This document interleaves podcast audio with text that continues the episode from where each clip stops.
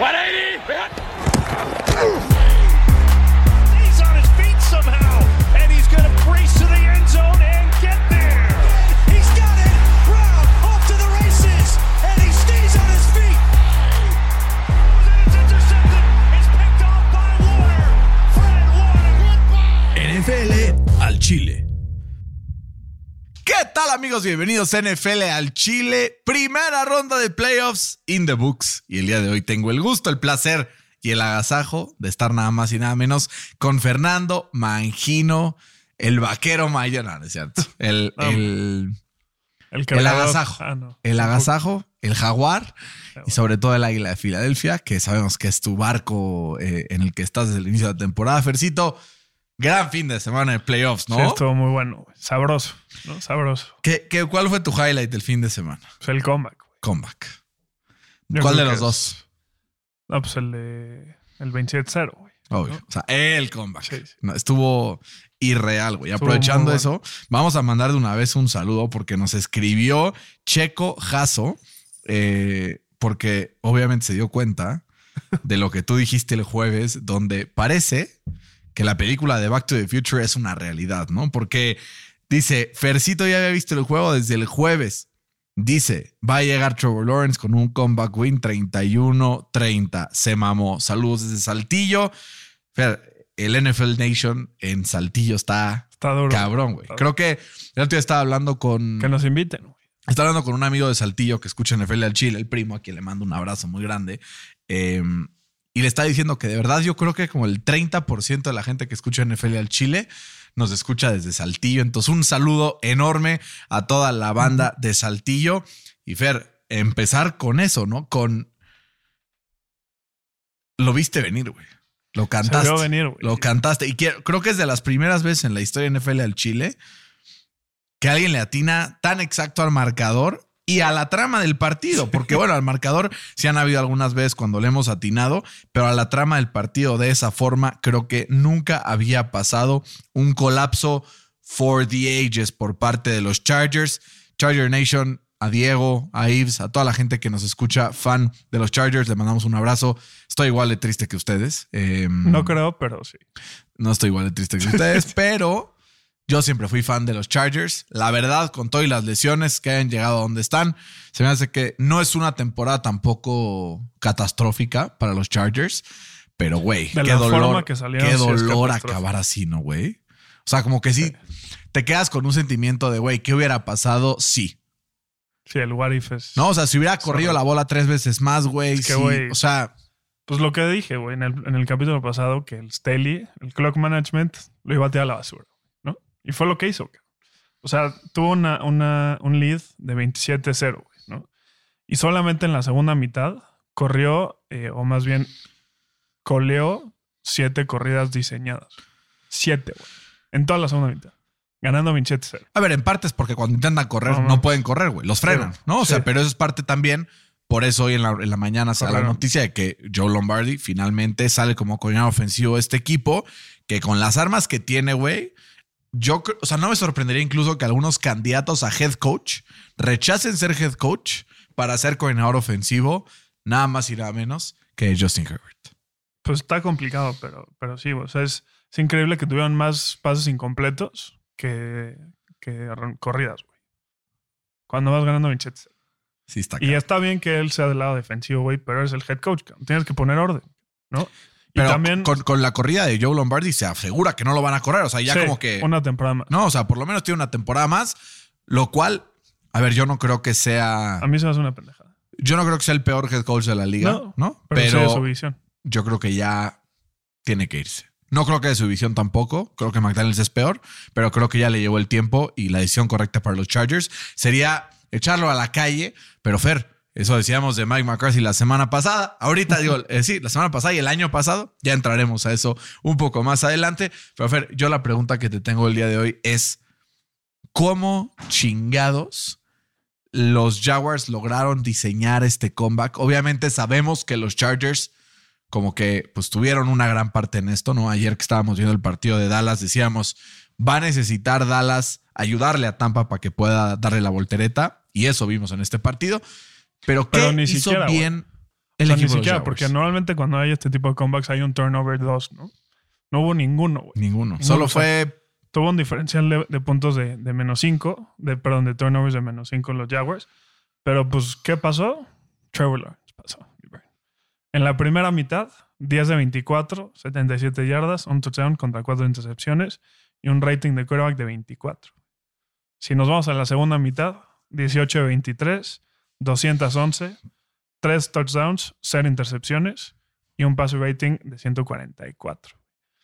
Se convirtió en el primer quarterback en la historia del NFL, eh, ya sea en playoff o en temporada regular, en lanzar cuatro pases de intercepción seguido de cuatro pases de touchdown. Es, es viable que siga. O sea, o sea, si sigue con este tipo de partidos, eh, evidentemente contra un equipo que pueda manejar mejor el reloj, que pueda manejar mejor la bola, no le va a alcanzar, ¿no? Entonces mi pregunta es, ¿esta primera mitad es un fluke, lo dejamos en el pasado, o es algo sobre lo que va a tener que trabajar en las próximas temporadas para poder llegar a ser lo que vendían con él, que es el mejor coreback de la NFL? Pues es que mira, hay, hay como historia en esta temporada. O sea, si, si pones en, o tomas en, si tomas en cuenta sus últimos cinco eh, partidos en casa, la semana 9 iban perdiendo 17-0 contra los Raiders y acabaron ganando.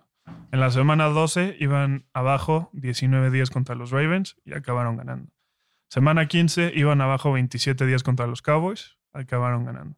Semana 18 eh, abajo 10-0 contra Tennessee, Jacksonville ganó. Y pues este comeback. El único partido Entonces- de esos que me dijiste que la defensa rival era buena era la de los Cowboys. Y tuvo un colapso en las No, últimas cuatro Ravens. semanas. Eh, pues más o menos, Porque ¿no? O sea, es más Smith nombre, ahí. es más nombre. No, o sea, desde que llegó Roquan Smith fueron la número, fueron top 3 en puntos permitidos por partido y, y yardas por Sí, pero puta, es que los pones contra Kansas, güey. Tiene una primera mitad así.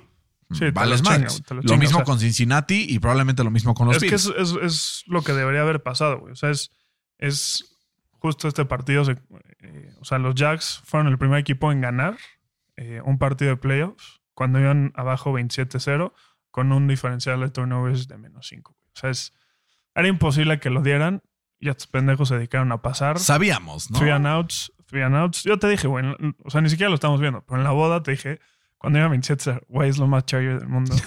Lo van a dar la vuelta. Y sí, eso pasó. Eso decíamos también de los Cowboys ayer y no pasó, pero, Pero, güey, uno de los dos tenía que Sí. caer. Sí, el, pero güey, el Brandon Staley es de Cleveland, ¿no? Entonces está acostumbrado a este tipo de, de cosas.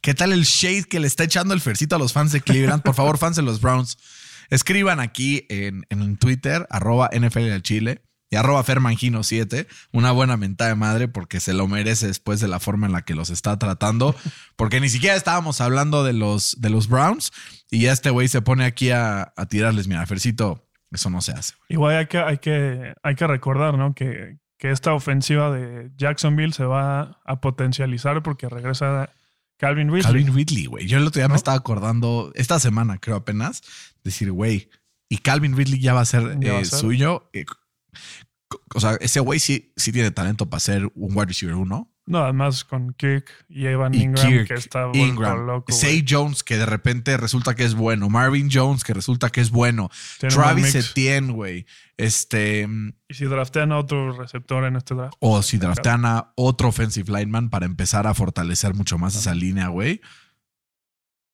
Ya solo es cosa que empiezan a fortalecer un poco más el lado defensivo de la bola. Pero es lo que pasa, Fer, cuando traes a un head coach que pueda exprimir lo mejor de su eh, Coreback. Lo que estábamos mencionando hace un par de semanas, ¿no? Y tú hacías muchísimo énfasis en eso. Tienes que tener un head coach capaz, ofensivo, para tener probabilidades altas de meterte a esta zona eh, en, en la NFL, ¿no? O sea, está tanto Brian Dable como Nick Sirianni, como Kyle Shanahan, como Mike McCarthy, güey, como eh, Andy Reid. Ve los El defensivos que único, quedan. güey. el único head coach defensivo que queda es Sean- Y es estuvo McDermott. a penita. o sea, Sí, y eso que tiene a a uno de los tres mejores corebacks de la liga, güey. ¿No? O sea, Y se enfrentó a un equipo que no tenía su ni- uno y ni dos. dos.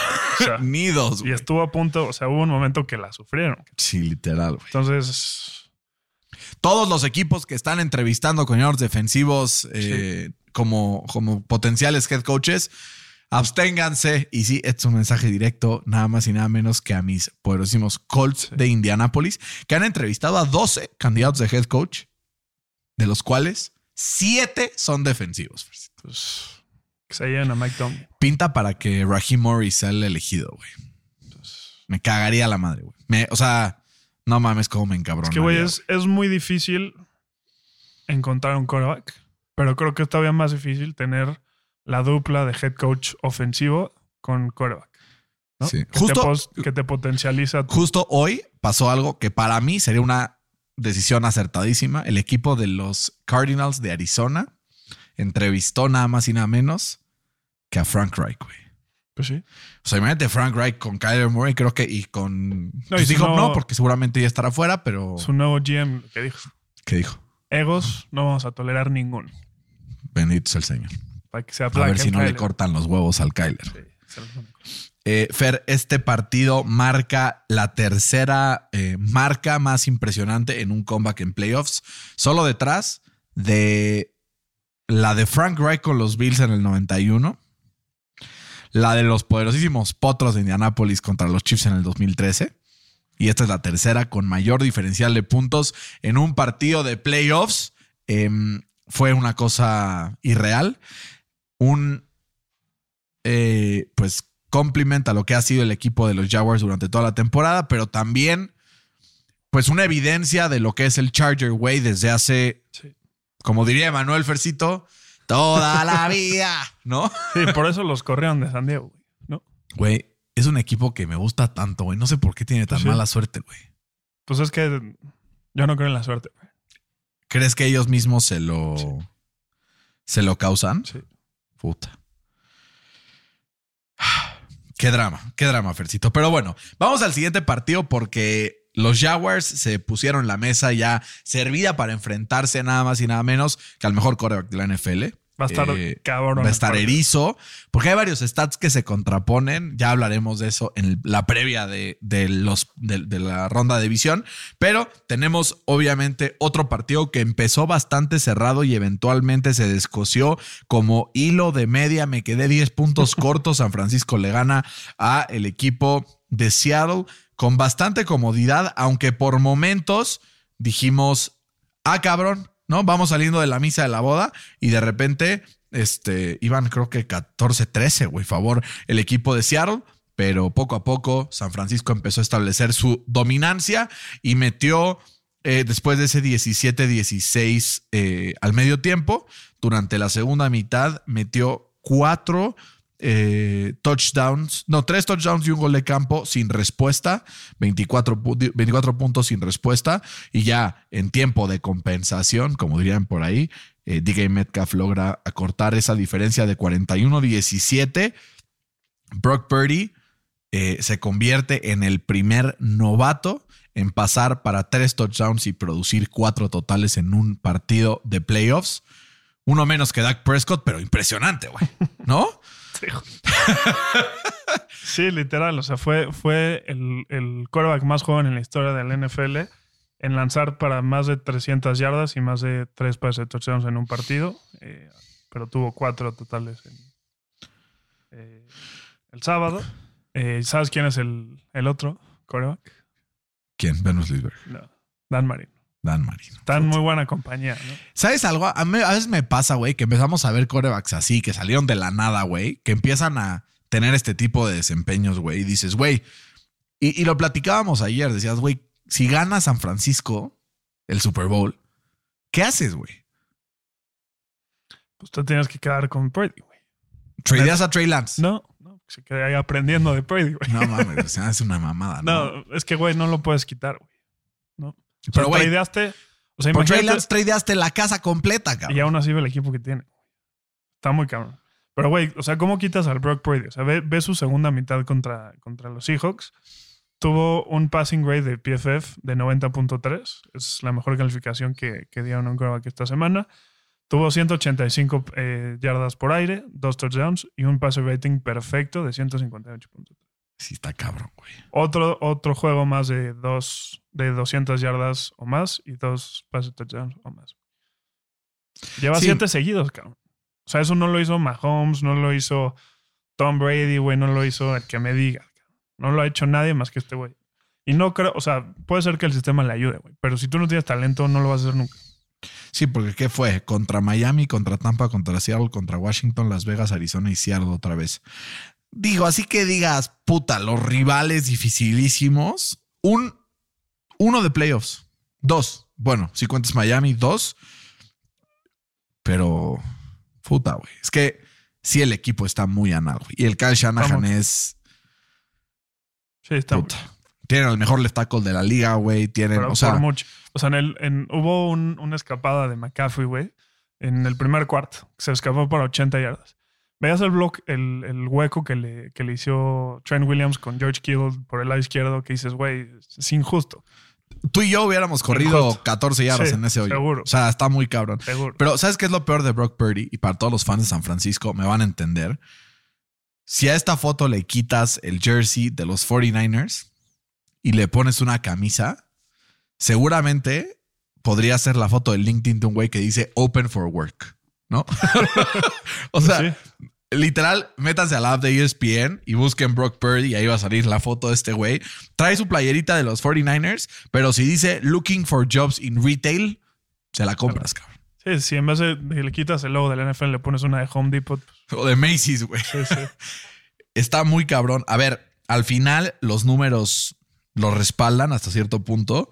Eh, su primer partido de más de 300 yardas por aire en su carrera y en qué momento, ¿no? momento? O sea, llega esta trayectoria en donde, pues al momento bueno, a la hora de la hora, pues llega y saca resultados también en su primer partido con cuatro touchdowns totales. La pregunta es, Fer, ¿le alcanzará contra una defensa de Dallas que por lo menos el día de ayer sí vimos mucho mejor? Y no quiero tampoco entrar aquí al previo de Dallas contra San Francisco, pero Es que justo, ¿no? sí, sí sería, o sea, si Dallas juega con el mismo nivel que jugó el día de ayer, sí sería la mejor defensiva a la que se ha enfrentado Brock Purdy en su carrera en la NFL.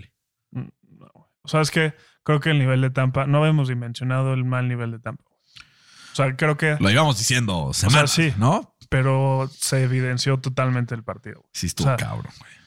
El pinche Micah Parsons parecía Lawrence Taylor, cabrón. ¿no? O sea, esa línea ofensiva no paraba a nadie. No, no. Y eso que ya tenía de regreso a Jensen. Sí, Brady- es que tampoco quiero entrar mucho a ese partido, pero güey, creo que Sí, ahorita entramos. van a llegar subiditos los Cowboys. También. Y- Es cierto, Y güey. los 49ers tienen un equipazo, güey. Pero. eh, En todas las este- líneas, ¿no? sí, siguiendo en este partido, pues, güey, me gustaría darle, pues, props, ¿no? Al equipo de los Seahawks, que tuvo un temporadón, güey. O sea, nadie se esperaba que pasara al playoffs. ¿No? O sea, todo Ahorita ya mundo encontré, ya encontré nuestras predicciones. Los dos los teníamos como el first overall pick. Sí, el peor récord de la NFL. Yo me acuerdo. Sí. O sea, un recap de lo que hicieron este, esta, esta temporada. ¿no? O sea, tradearon a Ross por dos firsts, dos seconds. Eh, No, y Fant. más jugadores. ¿no? Sí. Eh, Gino Smith llegó y rompió el récord de la franquicia de más eh, passing yards ¿no? en una temporada. Eh, se metieron a playoffs con un récord ganador de 9 y 8 y van a seleccionar eh, el quinto pick y el 20 en el 2023. Una masterclass O sea, de cómo resetear una franquicia. Sí. Reconstruir on the fly, ¿no? Sí. Hay dos opciones para reconstruir tu franquicia. Uno, tanqueas, como los Colts. Y dos, mientras estás Siendo jugando, te estás reinventando. Sí. San Francisco, Baltimore, Seahawks han logrado esto. Los Steelers, incluso se podría decir, ¿no? O sea, Están- acaban con el mismo récord que estos güeyes. claro, pero unos están en una conferencia sustancialmente más pinche que la AFC, ¿no? Entonces es la, la diferencia. Pero, güey, el hecho de que en tu año de reconstrucción te hayas metido a playoffs y aún así tengas la oportunidad de tener dos picks dentro de los primeros 20 y uno dentro de los primeros 5, Y más como draftearon el año pasado. ¿no?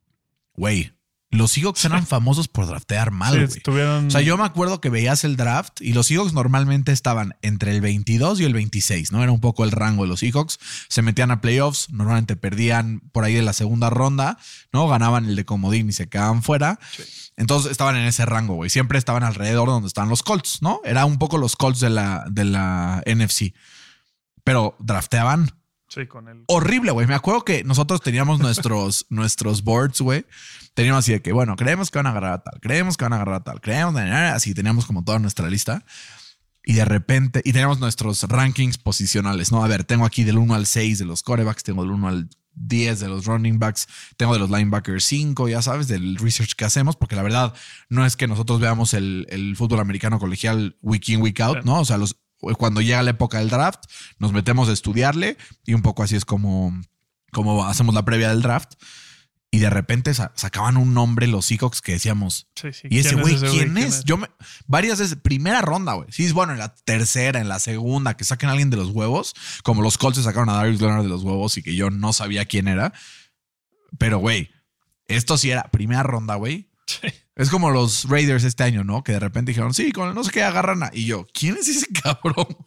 ¿No? Entonces, mira, se, se reposicionan bien y además, pues en una división que este año pensábamos que iba a ser una de las mejores divisiones del NFL, porque si los Rams repetían el año pasado, si Arizona seguía su trayectoria hacia arriba y San Francisco, que vimos que fue el único que mantuvo su end of the bargain, ¿no?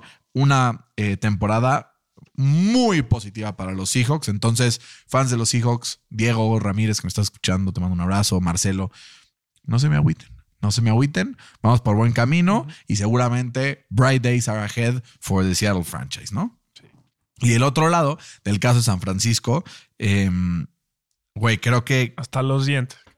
están armados hasta los dientes. La única duda que teníamos sobre este equipo era Brock Purdy. Y, Y todas las semanas nos demuestra que tiene, pues, el potencial, el talento, pero sobre todo, y creo que aún más importante que el talento, tiene los huevos suficientes para poder llevar este equipo a donde tiene que estar. Un coreback que llegó de la nada, güey, ¿no? O sea, séptimo, séptima ronda, el último pick del draft de Iowa State.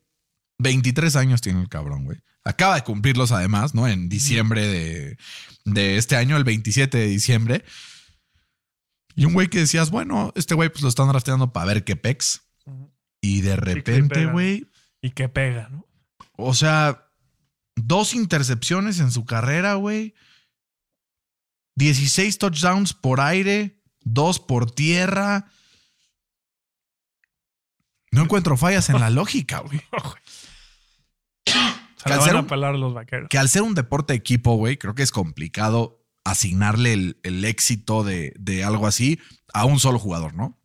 Porque siempre pues tiene que ver mucho el contexto, ¿no? Ejemplo de esto es Tom Brady el año pasado contra este. Obviamente bajó un poco su nivel, pero en cuanto no tuvo el mejor roster de la NFL, güey, se fue al carajo, ¿no? Entonces, creo que sí hay una gran diferencia en cuanto al equipo que rodea, por ejemplo, a los Giants y a Daniel Jones con este, ¿no? O sea, Sí, una no. gran diferencia. O sea, pero aún así, pues creo que si alguien está aquí ya en esta etapa, es que puede sacar la, la casta y pasar a la siguiente ronda, ¿no, Fercito? Sí. Vamos al siguiente partido, te late. Como llaman por ahí, te late cacahuate. Miami Buffalo Fer, creíamos que iba a ser un blowout. Al final, Buffalo se quedó aguantando por su vida en un punto en el tercer cuarto. Dijeron, ay, nanita, ¿qué está pasando? Sobre todo cuando Miami se pone con ese touchdown en el fumble return que pusiste, Yoshito, Yoshito, 24-20 se pone Miami arriba. Y después Josh Allen saca dos pases para touchdown en tan solo tres minutos eh, de tiempo efectivo de juego y se ponen 34-24 liquidando el partido. Eh, en el cuarto cuarto solamente cae ese touchdown de Jeff Wilson solitario con 10 restantes en el reloj y a partir de ahí no se movió. Buffalo ahora se enfrentará a Cincinnati en el tan ansiado partido que nos perdimos después del incidente trágico eh, con Damar Hamlin, ¿no? Sí, va a estar buenísimo. Va a estar severo. Va a estar buenísimo. Digo, son dos equipos que no se vieron muy bien en sus respectivos eh, partidos. Que eran Pero- en teoría los dos más favoritos, ¿no? Iba-. Eran favoritos por nueve los dos en, en su partido del, del Wild Card Round. Exacto. Eh, Josh Allen es, regresó a ser el Josh Allen de las primeras tres temporadas, ¿no? Antes de, de Brian. No, tiene, o sea, Oh, mames. está un, o sea, creo que sí en la parte mala, pero en la parte buena sigue siendo lo que era, ¿no? O sea, como que Sí, sí. en la parte de los errores, porque en las primeras temporadas no tenía este top talent en las jugadas cabronas. Sí, o sea, el, Josh Allen tiene 30 turnovers asignados a él, ¿no? O sea, entre intercepciones y fumbles.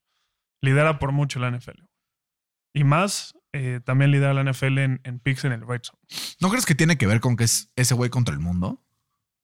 Pues mira, lo dijimos desde, el- desde el- la mitad de temporada, ¿no? O sea, su mayor asset es Josh Allen, pero su peor enemigo es Josh No, Allen. y, y lo decíamos al inicio de la temporada, ¿no? Era aguas con los Bills, porque en teoría tienen un gran equipo, ¿no? Y la gente dice, puta, es que el Gabe Davis, sí, te estoy hablando a ti, Ortex.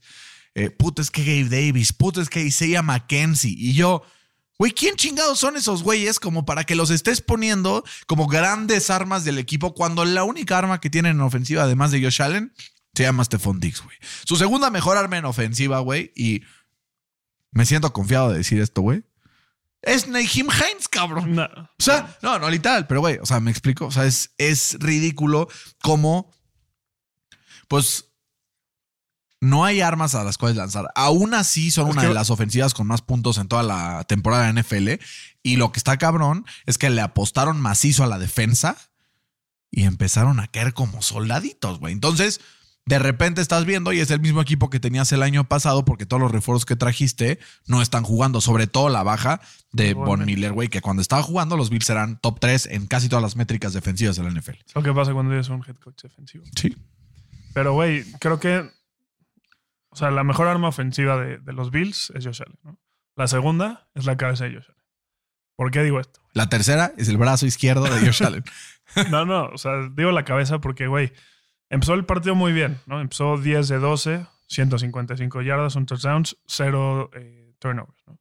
Justamente después de, de estos números, Tony Romo dice, el Josh Allen en playoffs es, pues dice, Mr. que es Mr. January, ¿no? Porque no se equivoca, es perfecto el güey, ¿no? ¿Qué pasa después de que dice eso? El fumble, ¿no? La No, no. Se agarra a putazos Ah, con sí. un liniero defensivo, güey, que le saca 100 kilos, cabrón. Porque es muy huevudito, güey, ¿no? ¿Y qué pasa después de ahí? El güey se pierde, cabrón. ¿No? Va 5 de 13, o sea, completó 5 de 13, 73 yardas y 3 pérdidas de balón con 0. Por eso digo que la cabeza de este güey es muy importante. Eh, En el segundo cuarto ahí, ¿no? Porque luego en el Ajá. tercer cuarto regresó. Pero justo en el segundo cuarto fue el comeback de, de Miami, güey. O sea, de milagro no se fueron empatados en el medio tiempo. ¿Qué hubiera pasado si hubiera jugado Tua? Obviamente estamos jugando a un hubiera, ¿no? Pero, o sea, debe ser un argumento este partido para, pues por lo menos decir que Tua sí está ganando su lugar dentro del, del- de la sí, NFL, ¿no? porque a ver, ¿qué es lo que Y digo, a ver, hay que hacer clasificaciones claras, ¿no, güey? O sea, Skyler Thompson, este güey, está muy por abajo, muy por abajo de corebacks como Jacoby Brissett, Daniel Jones, eh, Sam Darnold, Baker Mayfield, ¿no? O sea, no es que llegaron y empezaron a jugar con su segundo coreback, que es un güey que más o menos saca la chamba. No, cero sacó la chamba. O sea, es lo que a mí me preocupa. O sea, les clavaron 31 puntos con un Skyler Thompson que apenas completó 18 pasos de 45, güey. Sí, no mames. O sea, es como el 30%, güey. Y aún así les clavaron 31 puntos. Y estuvieron a nada de empatarlo, güey. Si no hubiera sido por ese, eh, por ese penalty de, de delay of game, cabrón. Sí, no mames. O sea, este equipo de Búfalo.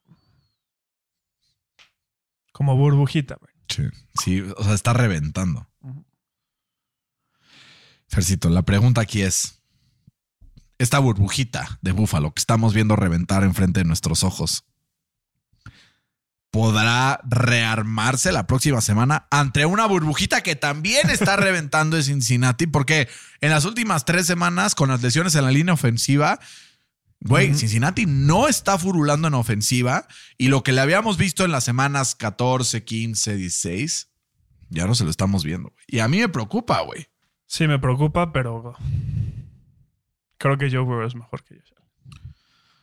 Situational.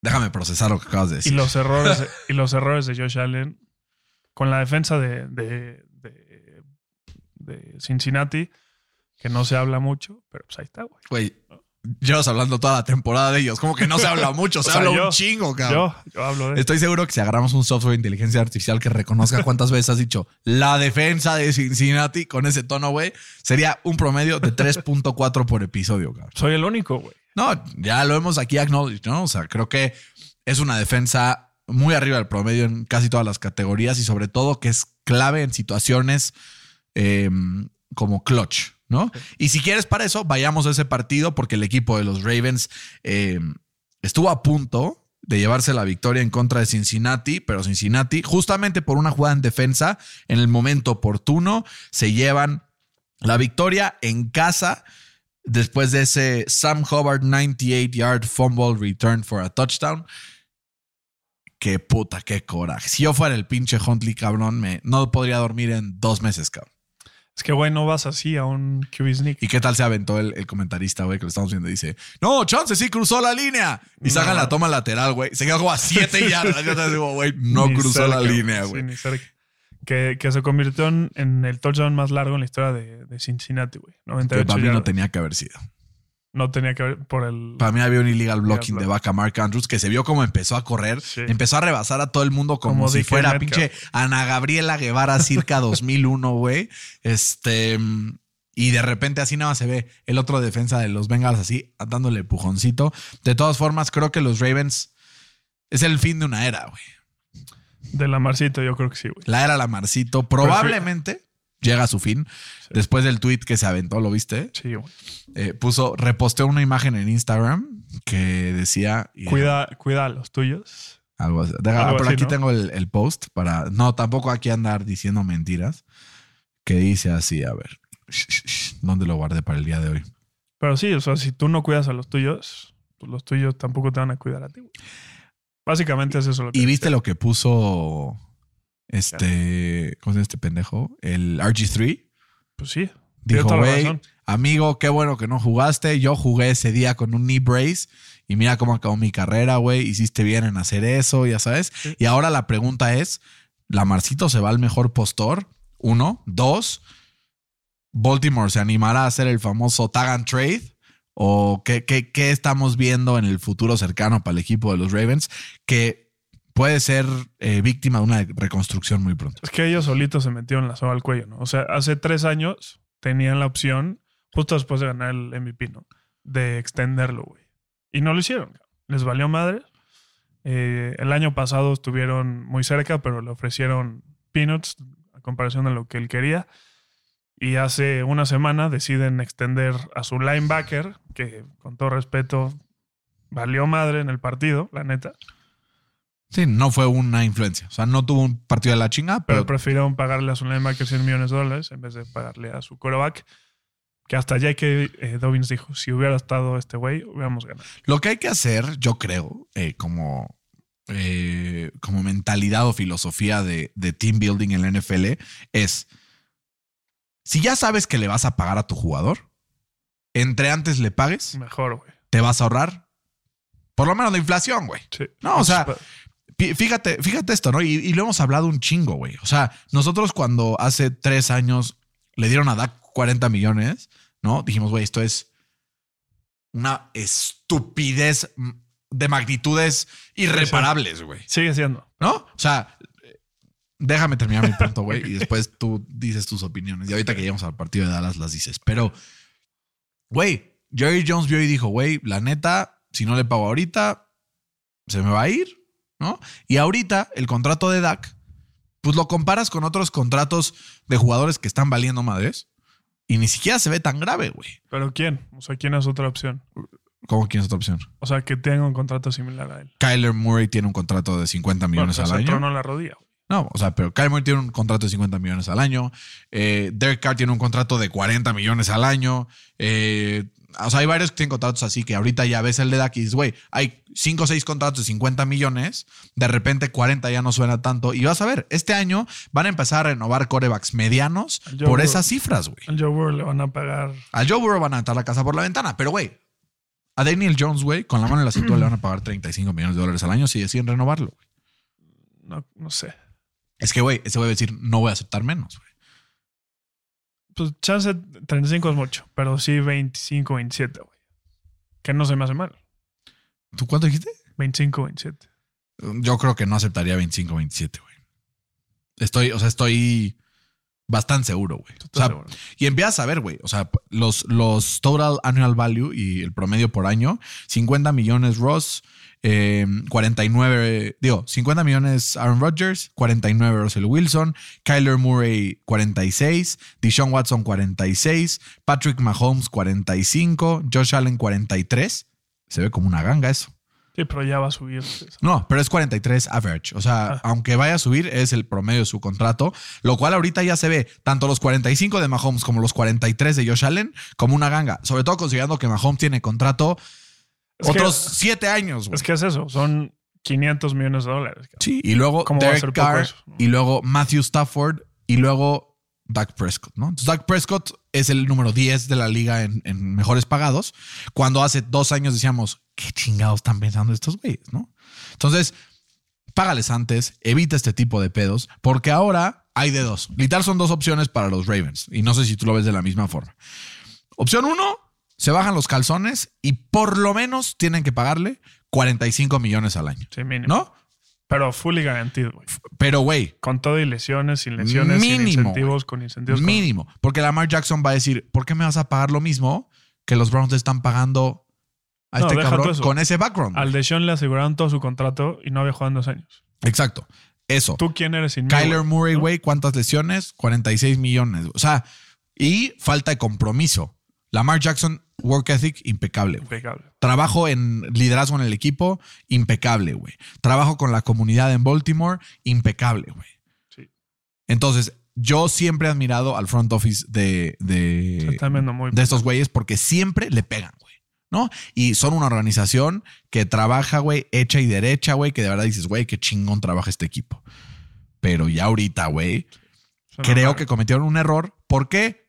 Porque todos los años sube la base, güey. Ujú. ¿no? Entonces, ahora, Fer, obviamente el partido se desenvolvió de esa forma, ¿no? Vimos un equipo de, de los Bengals que de repente iban ganando, iba a ser 10-0, pero fallaron el extra point, 9-0 y de repente 9-7. 10-9, 17-17 y de repente dijimos, ¿será que el equipo de los Ravens sacan la ahí, victoria, güey?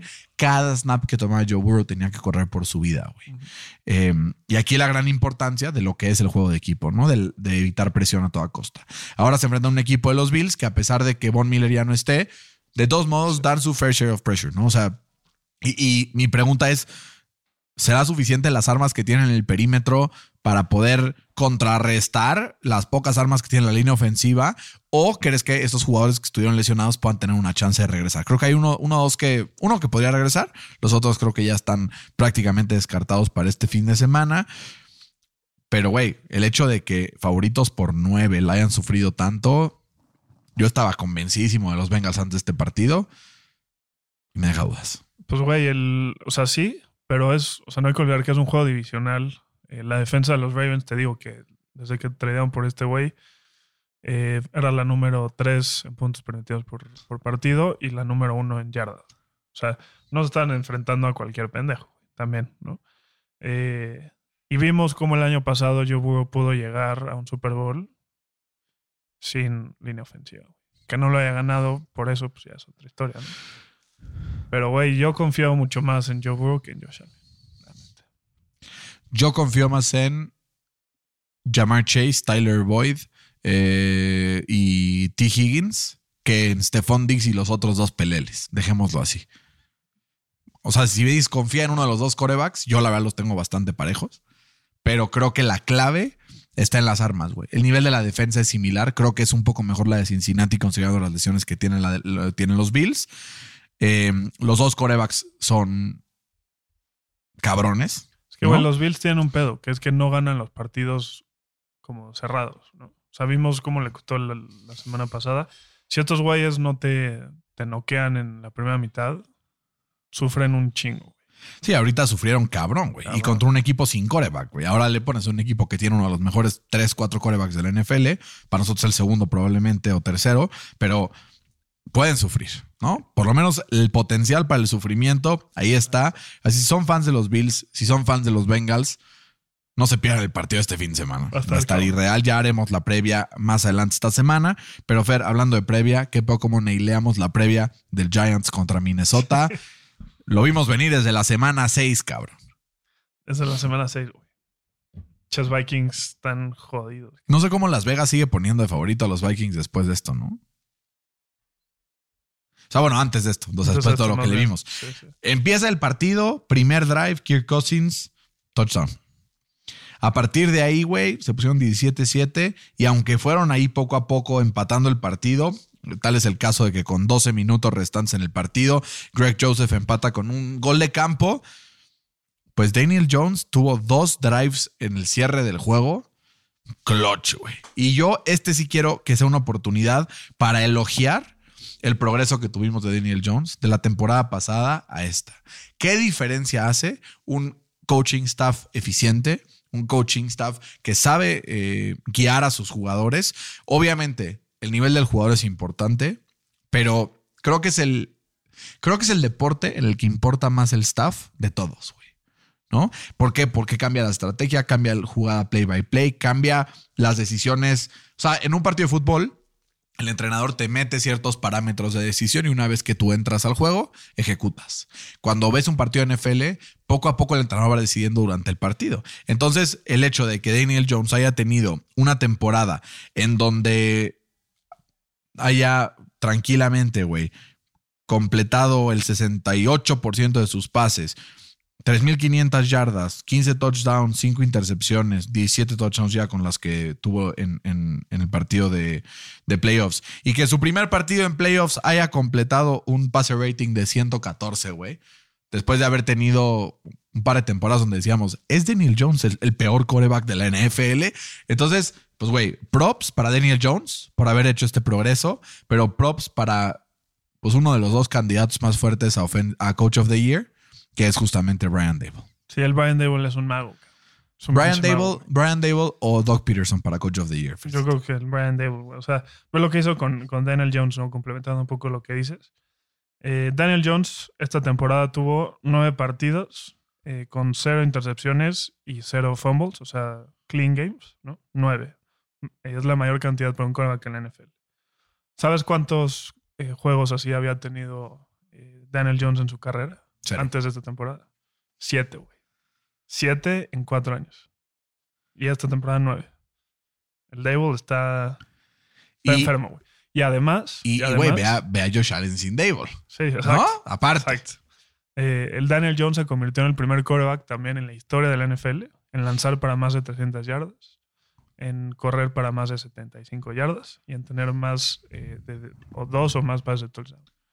El primer quarterback en la historia, o sea, ni Lamar Jackson, ni Patrick Mahomes, ni Michael Vick, güey. Michael Vick, ni Tom Justin Brady, Fields. ni Big Ben, ni nadie, cabrón.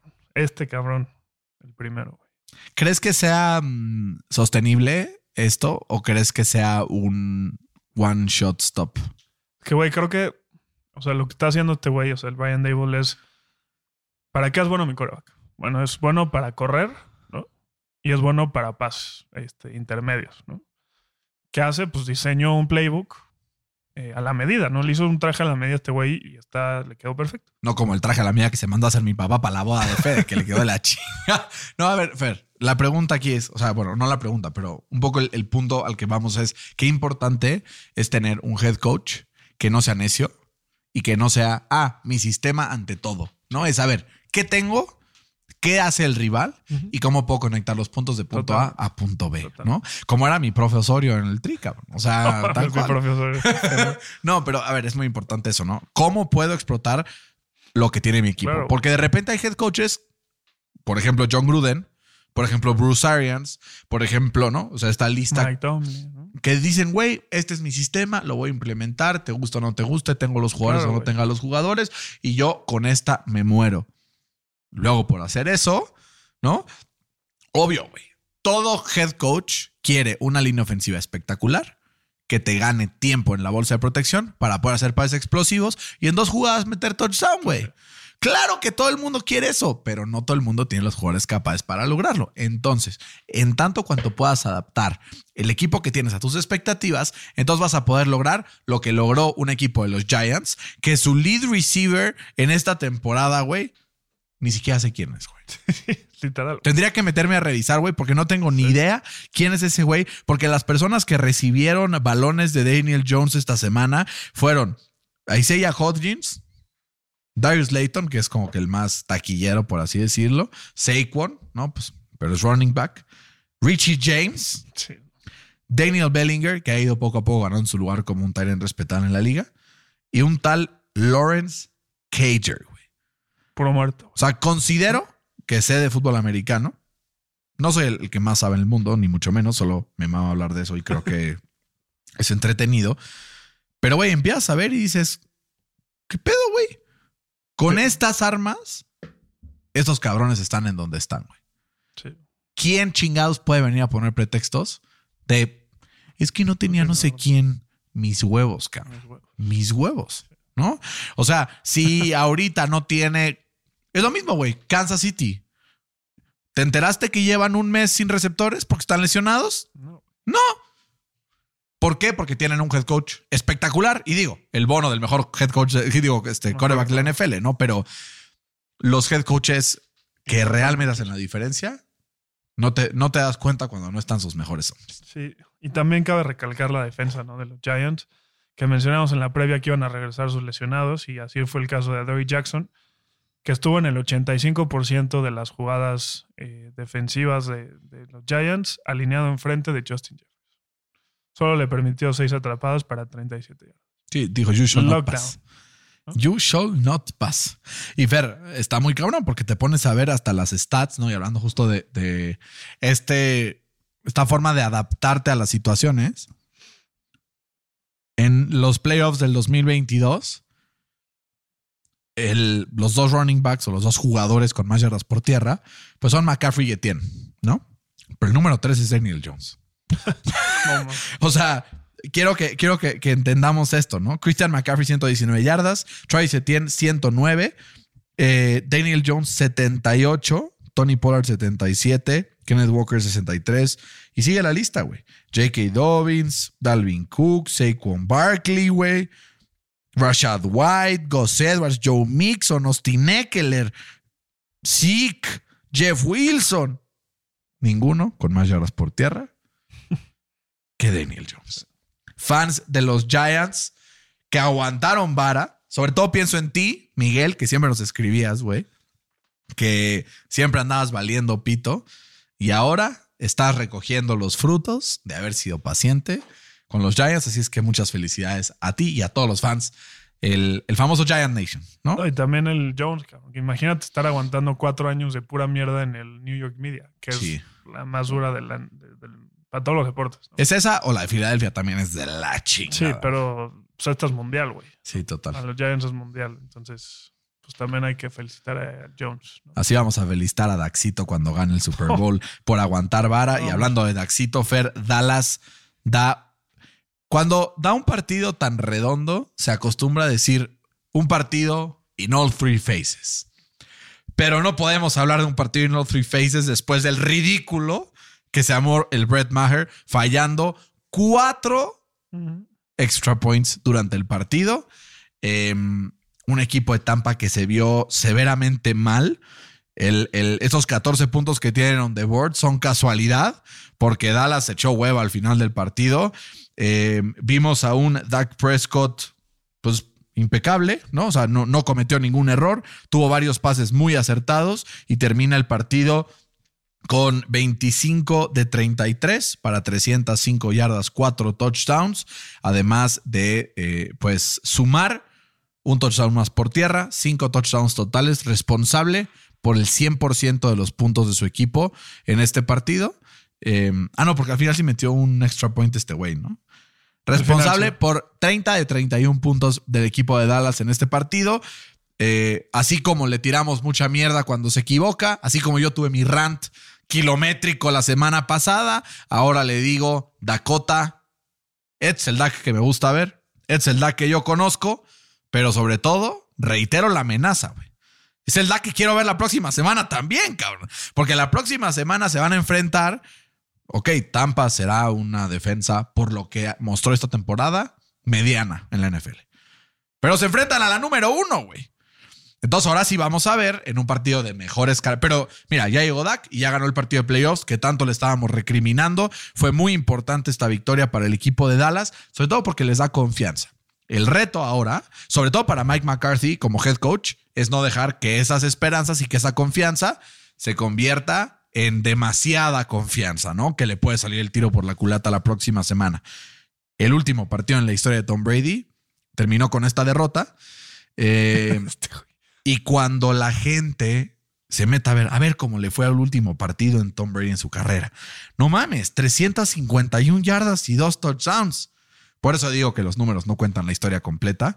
Este partido fue de lo peorcito que le recuerda a Tom Brady, a pesar de que tuvo dos pases muy buenos, uno a, Julio Jones en el touchdown eh, y otro más por ahí, que, güey, error tras error, fallo tras fallo. Sí, la verdad, me quedo con un sabor de boca donde either you die a hero or you live long enough to become the villain, ¿no? Entonces, es un poco mi resumen de este partido, que la verdad, mejor para mí no pudo haber funcionado. ¿Por qué? Porque estoy contento, porque ganó Dallas, porque ganó Dak, porque jugó muy bien y sobre todo porque vi a mi némesis jugar de la chingada. Y entonces, esa es la imagen que se me va a quedar de él, afortunadamente, eh, y no necesariamente todas las veces que me la metió doblada, que está también obviamente en mi memoria bastante, bastante tatuado. Fer, la pregunta es, ¿Dallas será capaz de replicar este desempeño contra el mejor equipo de la NFC? No, güey. No se puede. O sea, claramente no va a quedar, no los va a putear así. No, es imposible, porque las fortalezas de, de, de los 49ers son las debilidades de, de Dallas. Pero ese es otro punto, ¿no? Para este partido me gustaría hablar de cuatro puntos. Y te los voy a decir de una vez para que no se me olvide. Dale, dale. Y voy a ir como explicando cada uno. Dale, dale. Uno es eh, Mike McCarthy. Dos es Dak Prescott. Tres es el equipo de Dallas. Y cuatro, el equipo de Tampa, incluyendo Tom Brady. Muy bien. Empecemos con Mike McCarthy. Empezamos con Mike McCarthy. Eh, Mike McCarthy le hemos tirado, incluyéndome a mí, con todo, güey. Con ¿no? Con todo. Güey, yo que es de los, de los head coaches que más les hemos tirado en toda la NFL. Durísimo. Eh, en su carrera tiene 11 partidos de playoffs ganados. 11, güey. Incluido 5 de visita, ¿no? que es bastante complicado. Te lo pongo en, en contexto ahí. Mike Tomlin tiene 9. No Eh, los dos han coachado exactamente la misma cantidad de años. Eh, además de que Mike McCarthy le ganó un Super Bowl a Mike Tomlin. Y aún así, Mike, McCar- este, perdón, Mike Tomlin es alabado y a este güey le pegan con todo, cabrón. Ese es. Me encanta cómo odias tanto a Mike Tomlin. No, no lo odio, güey. que- Pero hay que poner las cosas en. Siempre encuentras una forma de sacarlo al tema para tirarle mierda. Está chingón, güey. O sea, no, respetable, güey. Yo no, no podría con esa consistencia, güey. Está muy cabrón. Este. Dos era Daxito, ¿no? Sí, sí, sí. Eh, Daxito, Daxito. Ok. Eh, se convierte en el primer coreback en, en la historia de Dallas en, en ganar un partido de playoff de visita desde Troy Aikman. Además, se convirtió o empató a Troy Aikman eh, como el coreback con más pases de touchdowns en, en un partido de, de playoffs con, con cuatro. Tengo un take ahorita, pero sí. Eh, además, pues creo que tuvo un- una, una noche intachable. Redonda, Redonda. redonda. 25 de 32 para 305 yardas, 4 pases de touchdowns, 25 yardas por tierra, que hace mucho no se le veía correr la bola a Dak Prescott y un, y un touchdown que hasta seguimos fintos, ¿no? De- después de ese play action. güey. Todo el, güey, ¿quién es Peyton Manning? no? Sí. y, y, güey, lideró, o sea, hubo una seguida de cuatro drives seguidos después de sus primeros eh, three and outs. Eh, el primer drive, siete jugadas, 80 yardas, touchdown. Segundo drive, 15 de jugadas, 80 yardas, touchdown.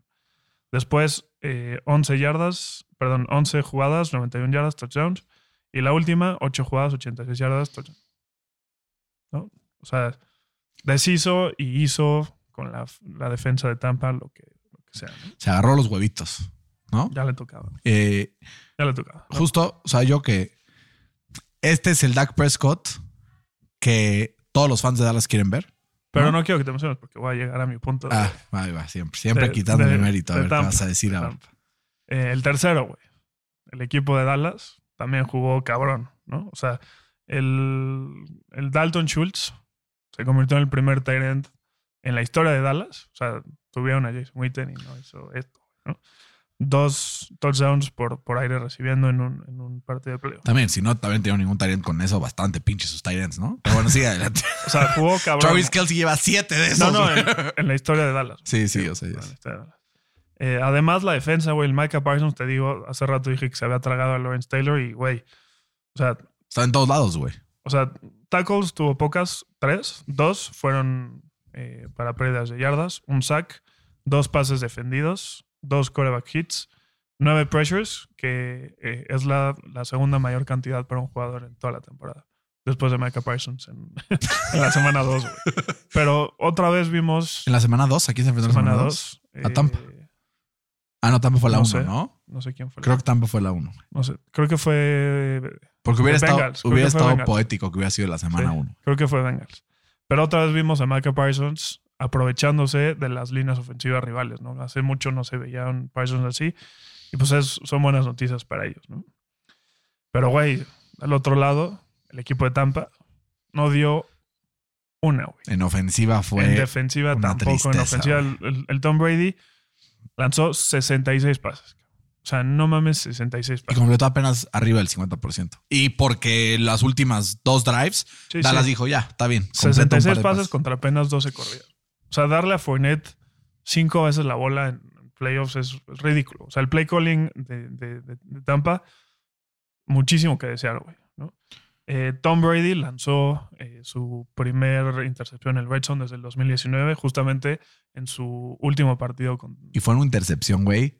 Flagrante. Flagrante. O sea, no había nadie, o sea, no había nada que pudo haber intentado que, es- bueno, se le resbaló. Nada, güey. Sí, o sea, creo que no tuvieron rival, güey. O sea, Dallas no tuvo rival y eso es muy difícil.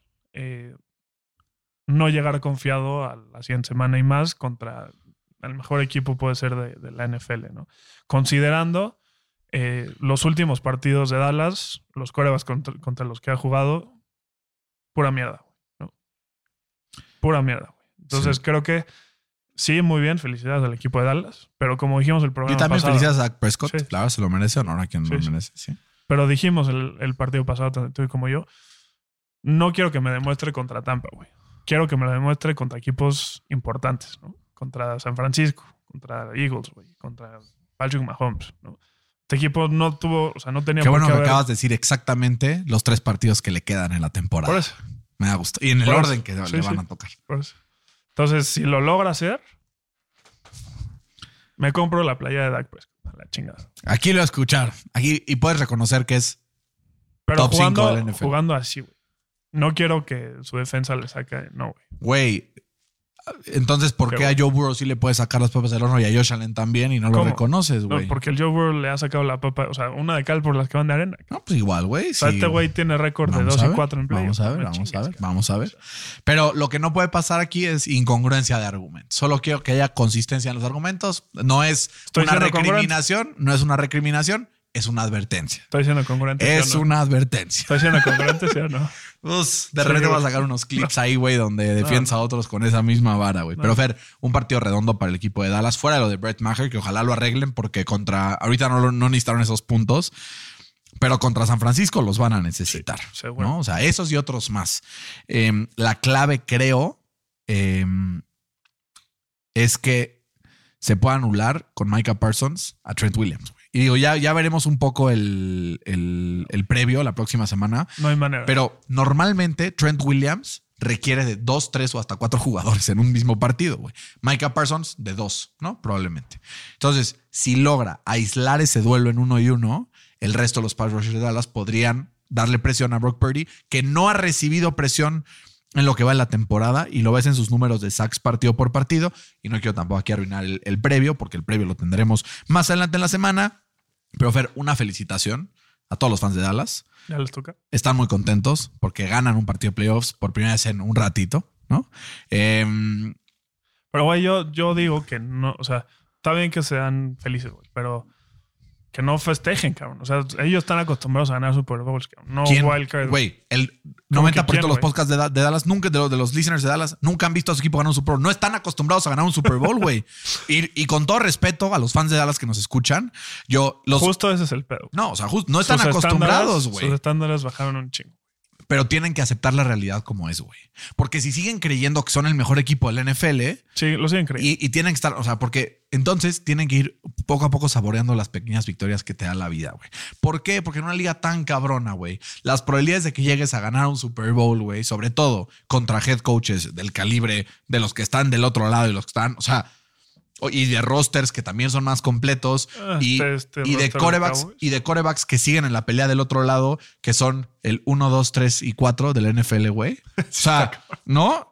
Eh, digo, no sé si 1, 2, 3 y 4 porque... Pero quién sabe si Justin Herbert esté por ahí. Trevor Lawrence, su segunda mitad fue digna del número 1, pero su primera mitad fue digna del número 14, entonces no sabemos. Pero pues, ¿qué es lo importante en la vida? güey? No es no tropezar, sino es cómo te levantas. levantarse. Exactamente. Entonces, a ver, si, si tú me dijeras, rankea la probabilidad de que los equipos que están ahorita en, en, en la pelea salgan campeones de la NFL, yo te diría que el primero que tiene probabilidades es Kansas.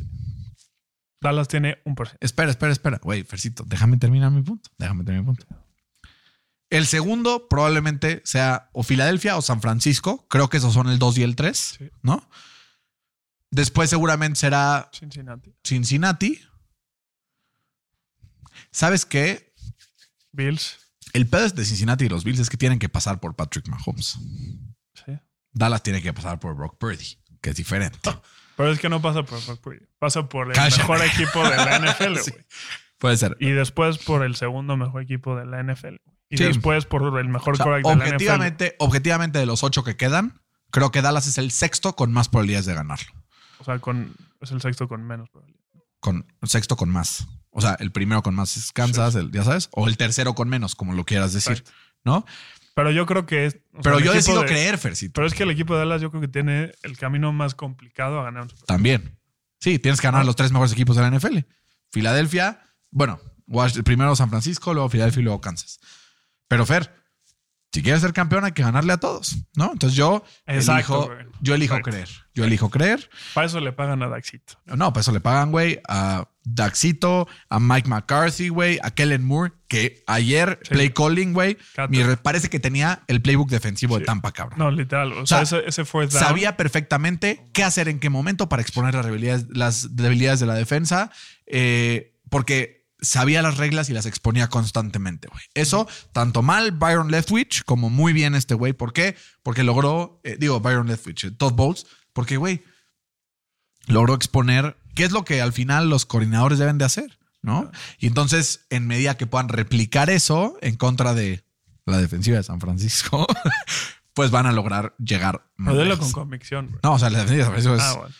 Cabrona, güey. Ah, bueno. ¿no? Es la mejor NFL, pero aún así, yo elijo creer. eh, ya veremos en, el, en los picks la próxima semana, güey, a quién voy a poner. No voy a Nos spoilear. fuimos tablas esta semana. ¿no? Nos fuimos tablas esta semana. cinco. Por nada le pego straight a todos, Ah. pero pues obviamente no contaban con la astucia de Trevor Lawrence, que se la sacó en la segunda mitad. Em, las líneas abrieron relativamente abiertas. Los favoritos están marcados claramente según Las Vegas. Jacksonville es underdog por ocho y medio en Kansas. Me parece una línea. Es mucho. Creo que es mucho, pero creo que refleja la realidad de los dos equipos. O sea, es el mejor equipo de la NFL Kansas, ¿no? Al final. Filadelfia favorito por siete y medio, güey. No sé si es mucho. Pero también creo que, pues, güey, fue el, el mejor récord. Viene de una semana de descanso, güey. o Ah, sea, ¿no? Eh, Búfalo favorito por 5 se me hace una barbaridad. A mí también. Una barbaridad. Eh, y San Francisco favorito por tres y medio. Nada más tres y medio. Tres No. y medio, güey. El partido más cerrado de la semana según Las Vegas. Algo saben. Algo saben. Eh, todos los locales son favoritos, ¿no? Eh, se ha que- demostrado, Es lo que pasa normalmente en playoffs. sobre todo en playoffs, exacto, se ha demostrado que en playoffs eso es lo que más importa. Y veremos si alguno de los cuatro es capaz de arrancar una victoria de visita. Creo que el que más probabilidades tiene es Cincinnati, ¿no? Yo también. Pero el que se lo va a llevar va a ser. No, fans de Dallas, estoy muy feliz por ustedes. Eh, ¿Por qué? Porque de repente me llega un mensajito como estos, Fercito, que digo, eso, Yes. carajo. Luisma Barradas nos pone en Twitter. Gracias al mejor conductor de esta cowboy neta, arroba bebanos 12. Haremos lo posible para darle su anillo a TY. ¿Qué tal, Fercito? Es que, güey, ¿cómo no? Qué felicidad, qué felicidad. No, saludos a todos los que nos escriben. Saludos a Efren, que también nos pone qué gran día de playoffs. Esto apenas empieza. Este fin va a estar Em, mejor. Pero yo tengo una recriminación que hacerle a Frenzer. Nos pone, amigos, sé que andan de fiesta, solo paso a decirles que ahí está su ídolo, ahí está su gran QB, ahí están los Chargers. La verdad esto pasa cuando todos se fijan en lo espectacular que es jugador como Herbert. Les pido que sean sinceros, números muy medianitos del gran Herbert. No pudo hacer puntos en el tercer cuarto cuando más lo necesitaban su equipo. Una vez más, social media QB. Efren, te Touch. quiero, Touch. te quiero, pero tienes un tachezote. Parece que no nos has puesto atención toda la temporada en los argumentos claros que hemos puesto de por qué Justin Herbert, güey. O sea, se le lesionó. O sea, ese güey es el mejor jugador de su equipo. Se lesionó el segundo, el tercero, el cuarto, el quinto, el sexto y el séptimo mejor jugador de su equipo. Y además tiene un coach que no da una. Pero sí tiene algo de, de- de verdad en el hecho que no hizo nada. En el Así, como yo le reclamé a Dak varias veces esta temporada cuando no aguantó esos leads, pues hay que pegarle a, a Justin. ¿no? Pero, güey, este cabrón le va a Miami. Y claramente su comentario viene relacionado a la línea editorial de Manuel Aco, que yo no estoy de acuerdo. Sí. Efren, te quiero mucho, eh, pero Pero no mames, dice hay que tener consistencia. o sea, hay, que, hay, que, hay que ver más Hay que allá de solamente. madre. Yo siempre he dicho, los números no dicen todo, güey. Porque tú empiezas a ver los números, güey, y Tom Brady, güey, fue el tercer coreback con más yardas esta temporada, güey. Fue un coreback top 8 esta temporada. Ni de pedo, güey. O sea, Sí. pero ni cerca, Sí. ¿no? Kirk Cousins, güey, estuvo ahí en el top. Eso sí fue top 10. Matt Ryan tuvo, creo que fue como top 5 de yardas por partido, cabrón. Sí, el pedo son los turnovers. No, pero güey, o sea, los números no O sea, hay son todo. números para todo, güey. El que busca encuentra. Exacto. Pero entonces, güey, yo creo que los números son muy engañosos muchas veces. Entonces, es que no son engañosos, pero son manipulables. de acuerdo, de acuerdo. O sea, al que no hay que creerle no es a los números, sino al cabrón que te los está diciendo, ¿no? Porque siempre podemos encontrar formas de manipular la verdad para nuestro lado. Eh, yo, la verdad, soy fan de, de Justin Herbert. No lo voy a ocultar jamás. Siempre lo voy a defender. ¿Cuántos picks darías por él? pro- todos. Todos. Todos. Todos, güey. Y probablemente mis juicios de él, Efren, para darte un poco la razón también, se alineen un poco más a defenderlo como lo hago con mis gallos, güey, ¿no? Todos con nuestros gallos. Cuando lo hacen mal, medio ponemos la manita enfrente de la mano y cuando lo hacen bien, güey, sacamos los binoculares, ¿no? Tal es el caso de Fercito cuando habla de JJ Watt, ¿no? Digo, de TJ Watt. Tal es el caso cuando habla de Mike Tomlin del otro lado. Tal es el caso cuando habla de Dak Prescott por un lado o cuando habla de Tom Brady por el otro. En mi caso, es el mismo caso cuando hablo de Dak o de Justin Herbert. Que Son mis dos gallazos, que claramente que de repente ayer, ayer hasta lo hacía por mofe, pero güey, completaba eh, típica completa de tres yardas Que no y yo, había nadie solo, güey. a huevo, Dak, eres una. Pero pues, güey, Sí, sí. es un es parte, ¿no? Y del otro lado también minimizamos los defectos. Digo, este, maximizamos los errores de aquellos que no nos caen bien, como yo ayer estaba diciendo. Tom Brady es una. ya- o sea, Que tampoco. ayer sí jugó como mierda. Ayer jugó como mierda, pero entonces creo que tenemos que encontrar un punto medio y también conocer un poco, eh, pues, el contexto, ¿no? Del, del- de los episodios. Ustedes saben cómo somos, saben dónde están nuestras al- ali- alliances o cómo se dice, allegiances, Sí, ¿no? Nuestras creencias. ¿no? nuestras, nuestras lealtades, nuestras lealtades. Y yo, pues mi lealtad va a estar a bordo de la Cowboy Neta, Ah, yo pensaba que iba a decir de Mónica Plata. Ah, no. siempre. Esa es la fidelidad hasta la muerte. Ah, bueno. Ya en unos meses se ata ese compromiso. Que me dio mucha risa el comentario que se echó el otro día. ¿Qué dijo? ¿Qué dijo? Que yo era cerera de corazón. Ah, Pero después conocí a Bern y la tuve que ir a los Colts. Y yo le dije, la peor edición de mi vida. Y me dice, es la peor edición de mi vida. No lo negó, güey. pero después, después dio contexto, güey. Está sacando. ¿Cómo dijo después? No me acuerdo, pero. Dijo, porque yo también ya sufro los partidos de cómo los quiero. Yo también creo, y esto sí lo digo con, con- con confianza, irle a los Colts es la peor decisión irreversible que he tomado en mi vida. Porque, güey, qué difícil es irle a los Colts, cabrón. Es que a cualquier equipo de la NFL es así, güey. No. O sea, los Steelers, güey, tienen más de 70 temporadas en la NFL y llevan 6 Super Bowls. O sea, es menos de uno cada década. No, pero O sea, es muy cabrón ganar en la NFL. Güey, pero ve los ridículos. O sea, nunca han contratado a un offensive lineman que nunca ha sido head coach y ha Eso hecho el ridículo a la mitad de la liga. Eso sí. ¿No? O sea, el hecho de, güey, la pinche jugada esa contra los Patriotas en cuarta y tres, sí. cabrón. O sea, han habido momentos. El día que Andrew Locke se retiró a dos semanas de empezar la temporada. O sea, Fer, me ha tratado mal la vida. O sea, yo he visto a los Colts en Super Bowls dos veces. Una de ellas fue victoria. La otra fue una derrota horrible en contra de los Saints, justo cuando el huracán Katrina. Digo, güey, si no hubiera estado ese huracán, los Colts tendrían otro anillo de Super Bowl.